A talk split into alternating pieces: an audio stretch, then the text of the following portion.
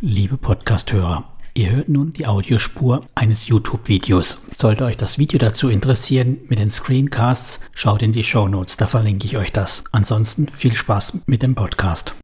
Meine sechs Aufsteiger P2P-Kredite-Plattformen ein solides Mittelfeld, das auch gewappnet ist für 2023. Nach den Top 6 P2P-Kreditplattformen ist nun das Mittelfeld meines Portfolios dran. Sechs Aufsteiger P2P-Kreditplattformen, wobei es nur drei echte Aufsteiger und einiges an Mittelmaß in meinem Portfolio gibt. Welche P2P-Kreditplattform noch Potenzial für die Spitzengruppe hat und wer bald mein Portfolio verlässt, verrate ich dir heute. Und natürlich zu jeder Plattform meine Erfahrungen und persönliche Einschätzung plus Strategie für 2023. Und wie immer die volle Transparenz über meine Investitionen und die erzielte Rendite. Interessieren dich meine größten P2P-Kreditplattformen, schau in die Show Notes, da verlinke ich dir alles. In absteigender Kapitalisierung zeige ich dir meine Plattform. Gerne kannst du die Kapitelmarken nutzen, um weiterzuspringen, wenn dich eine Plattform nicht interessiert. Das Lande-Review. Schon früh im Juli 2021 habe ich in die ersten Projekte bei Lande investiert. Ein ausführlichen Lande-Erfahrungsbericht inklusive Podcast war die Initialzündung für mich. In den Show Notes findest du den Link dazu. Danach habe ich meine Investments erst einmal laufen gelassen, um zu sehen, wie sich diese Plattform entwickelt. Erfreulicherweise sehr positiv. Es gab ein Rebranding. Aus Secured wurde eben Lande und die Kinderkrankheiten wurden nach und nach ausgemerzt. Dazu kam der von vielen schmerzhaft vermisste Autoinvest und auch die erfolgreiche Einholung eines ausgefallenen Kredites. Das führte dazu, dass ich in der letzten Zeit ordentlich aufgestockt habe. Positiv war natürlich, dass sie, wie ja viele andere auch, im Laufe des Jahres die Zinsen endlich wieder angehoben hatten.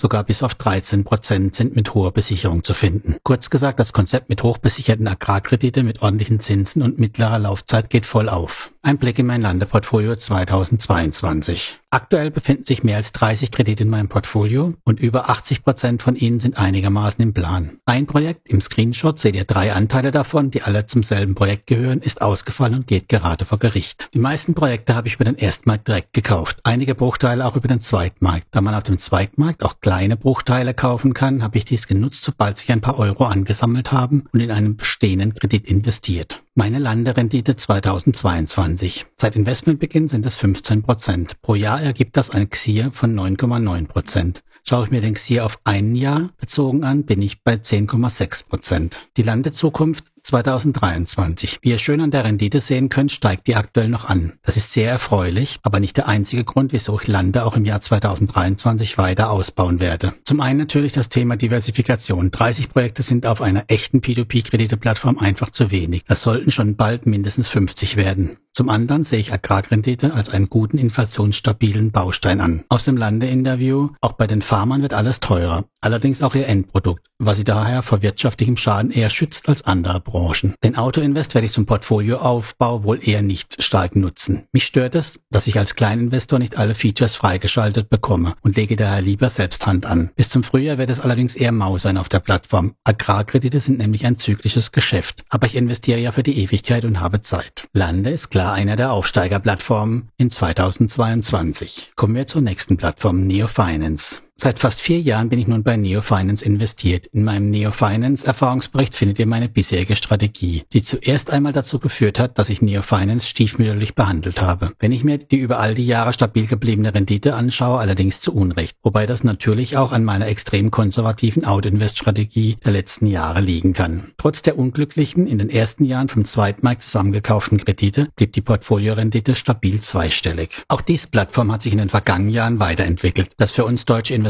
ohnehin unattraktive Versicherungsprogramm wurde gestrichen. Ausgefallene Kredite können jedoch mit ordentlichem Abschlag gleich verkauft werden oder so wie ich das mache in ihr Inkasso wandern. Nachdem ich mich lange nicht mehr um Neo Finance kümmerte und sogar immer mal wieder ein wenig Geld abgezogen habe, ändere ich das jüngst. Mein Neo Finance Portfolio 2022. Mittlerweile bin ich bei knapp 150 verschiedenen Krediten angelangt. Da das wiederaufgebaute Portfolio in letzter Zeit eher schrumpft, haben sich in ihm immer mehr ausgefallene oder verspätete Kredite gesammelt. Es sind gerade mal zwei Drittel der Kredite noch im Plan und doch einiges im Inkasso-Status. Neo Finance zeigt einem auch schön auf, womit man bei ausgefallenen Krediten noch rechnen kann. Natürlich auf der Basis ihrer historischen Daten und ohne dass wir wissen, inwieweit das zu optimistisch gerechnet ist. So rechnen sie bei allen noch laufenden Kredite volle 100 Prozent und bei Krediten, die länger als 720 Tage ausgefallen sind, immerhin noch mit 10 Prozent. Ansonsten habe ich viel Geld auf der Plattform uninvestiert liegen. Ich muss also auf jeden Fall schauen, dass ich wieder weniger Geld einfach so herumliegen habe. Fast 20 Prozent sind definitiv zu viel. Meine Neo Finance Rendite 2022.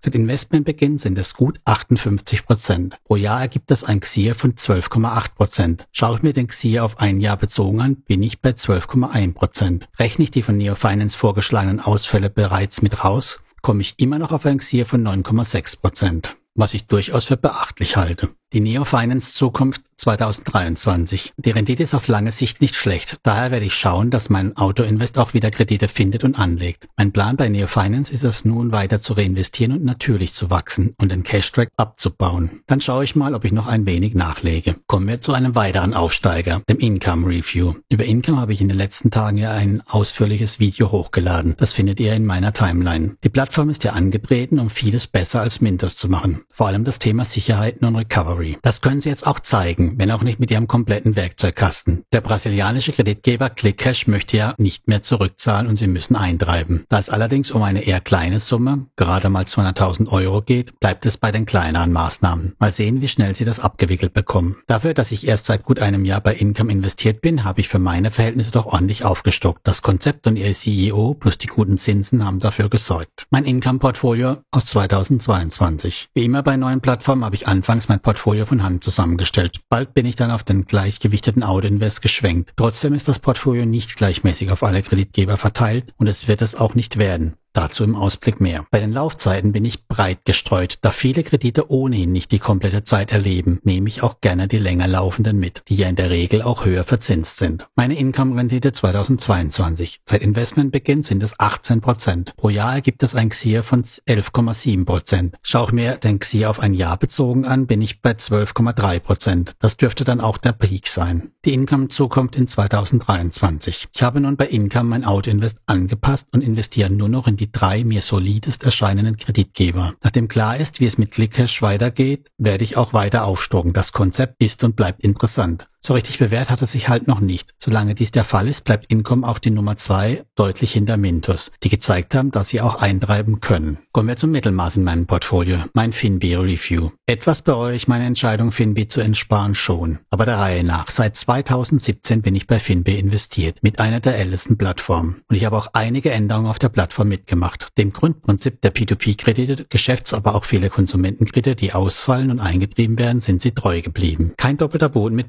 Sondern langlaufendes Inkasso mit ungewissem Ausgang. Genau meine Wohlfühlzone. Dazu noch reguliert, genauer gesagt kontrolliert und mit langem Track Record. Hätte es nicht diese doofe 1 Euro Monatsgebühr gegeben, die sie letztes Jahr eingeführt hätten, wäre ich sicher noch dabei geblieben. So habe ich mein Reinvest gestoppt und zahle immer wieder aus. Genau genommen seit Februar und das dauert. In den zehn Monaten kam noch nicht einmal die Hälfte meiner Einlagen zurück. Ansonsten ist Finbi mit einer der transparentesten Plattformen hat auch ein geniales Tool veröffentlicht, mit dem man ihr Portfolio auswerten kann. Da könnt ihr dann selbst schauen, ob Hausbesitzer wirklich die besseren Kreditzahler sind. Mein Finbi-Portfolio 2022. Mein Portfolio besteht nur noch aus gut 300 Krediten, wovon ein Drittel auch nicht mehr zahlt und im Inkasso sich befindet. Daher rechne ich noch mit noch mehrere Jahre, bis ich mein Portfolio wirklich komplett liquidiert habe. Einen Verkauf über den Zweitmarkt habe ich nicht in Erwägung gezogen. Warum auch? Ich brauche das Geld nicht zwingend und finde es auch interessant herauszufinden, wie lange es dann tatsächlich dauert, bis, sagen wir mal, 95 Prozent des Geldes wieder zurück sind. Meine Finbi-Rendite in 2022. Seit Investmentbeginn sind es 80 Prozent. Pro Jahr gibt es ein XIR von 11 Prozent. Schaue ich mir den XIR auf ein Jahr bezogen an, bin ich bei 15 Prozent. Rechne ich alles, was in Recovery steht, raus, sind es allerdings nur noch 5 Prozent. Prozent. Da sieht man schön, wie wichtig das Recovery ist. Die Finbi-Zukunft in 2023. Finbi hat hier keine Zukunft mehr bei mir. Trotzdem eine interessante Plattform, die ich beobachten werde. Gäbe es ein bis zwei Prozent mehr Zinsen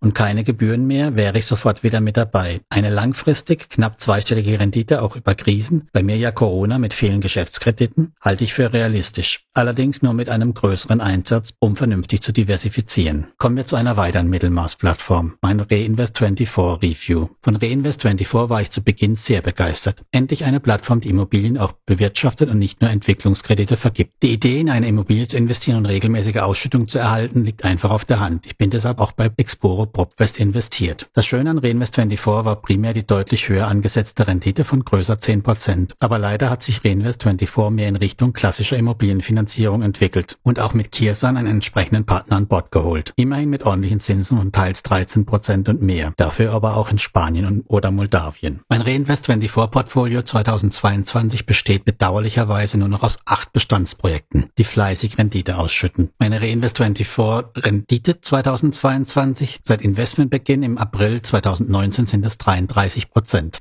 Pro Jahr ergibt das ein XIR von 9,1 Prozent. Schaue ich mir den XIR auf ein Jahr bezogen an, bin ich bei 8,7 Prozent. Ganz okay, aber jetzt auch nicht gerade die Wucht. Die Reinvest24 Zukunft 2023. Solange die Projekte laufen, werde ich bei Reinvest24 nichts tun. Genauer gesagt, mit den Rückflüssen gelegentlich auf den Zweitmarkt schauen, ob jemand günstig Anteile an seinen Bestandsprojekten abgibt. Bedauerlicherweise werden die alle zu Aufpreis gehandelt und mehr als vier Prozent bin ich nicht bereit zu bezahlen. Die klassischen Immobilienkredite reizen mich jetzt nicht so. Dafür habe ich ja Estate Guru. Ob ich mir dieses Jahr die echten Alternative in Rentor anschaue, steht für mich noch nicht fest. Reinvest24 ist sicherlich für Investoren interessant, die in Immobilienkredite investieren wollen, die etwas mehr Rendite abwerfen, als wir es eben von Estate Guru kennen. Kommen wir zu einer weiteren Plattform die ich schon noch ein Stück weit auch als Aufsteiger sehe. Mein Monsera Review. Die erste Kreditgeberplattform-Ausgründung, die 2020 in mein Portfolio kam, war Monsera. Damals war ich ziemlich begeistert von der Blizzard Group Ausgründung. Sie sind mit deutlich höheren Zinsen als bei Mintos an den Start gegangen und lieferten von Anfang an ein sauberes, aufgeräumtes Interface. Nach einiger Zeit haben sie dann auch Immobilienprojekte gelistet, die sie in diesem Jahr dann auch wieder von der Plattform genommen haben. Das Risiko passt aus ihrer Sicht nicht mehr zur Rendite. Ansonsten hat sich wenig an der Plattform getan, bis auf stetige Zinssenkungen. So waren wir zwischenzeitlich sogar mal bei 6%. Das hat sich immerhin in jüngster Zeit umgedreht und wir sehen auch vermehrt wieder 10% Kredite. Mein Monsera Portfolio 2022. Anfang des Jahres habe ich Monsera noch leicht aufgebaut. Allerdings musste ich dann im dritten Quartal doch wieder etwas Geld abziehen. Weniger als 8% und da muss ich schon mit den Zähnen knirschen, fand ich dann doch nicht akzeptabel für neue Kredite. Mittlerweile habe ich überwiegend Langläufer im Portfolio, da diese eben die höchsten Zinsen zahlen. Auch bei Monsera gilt, die wenigsten Kredite erleben ihr Ablaufdatum. So sind bei mir nur noch gut 30 Kredite jünger als 2022. Meine Monsera-Rendite 2022. Seit Investmentbeginn im Jahr 2020 sind es 31 Prozent. Pro Jahr ergibt das ein XIR von 11,5 Prozent.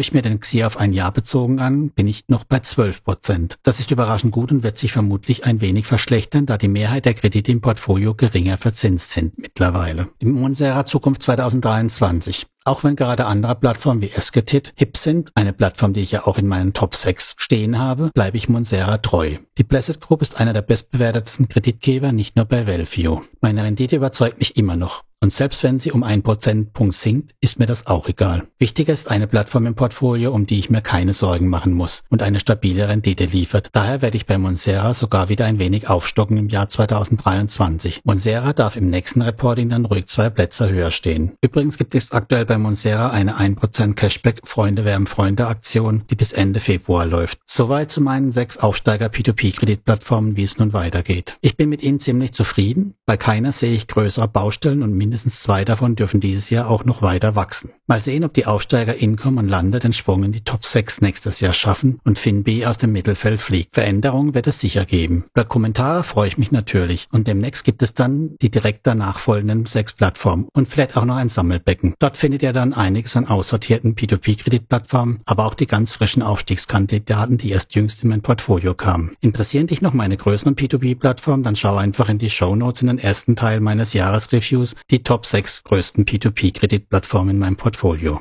Vielen Dank für deine Zeit. Noch kurz mein Disclaimer. Du weißt, Investitionen in P2P-Kredite, ETFs, Aktien, Startups und Kryptos unterliegen einem hohen Risiko. Beachte bitte meinen Haftungsausschluss. Ich betreibe keinerlei Anlageberatung und spreche auch keine Empfehlungen aus. Auf fast allen P2P, Crowdfunding und Crypto-Lending-Plattformen, über die ich berichte, bin ich selbst investiert. Alle Angaben erfolgen ohne Gewähr. Entwicklungen der Vergangenheit sind kein Indikator für die zukünftigen Entwicklungen. Links zu den Plattformen in der Regel Affiliate-Links, bei denen du oft Vorteile hast und ich eine kleine Provision erhalte. Viel Erfolg bei deinen Investments und abonniere gerne meinen Kanal. Bis zum nächsten Mal.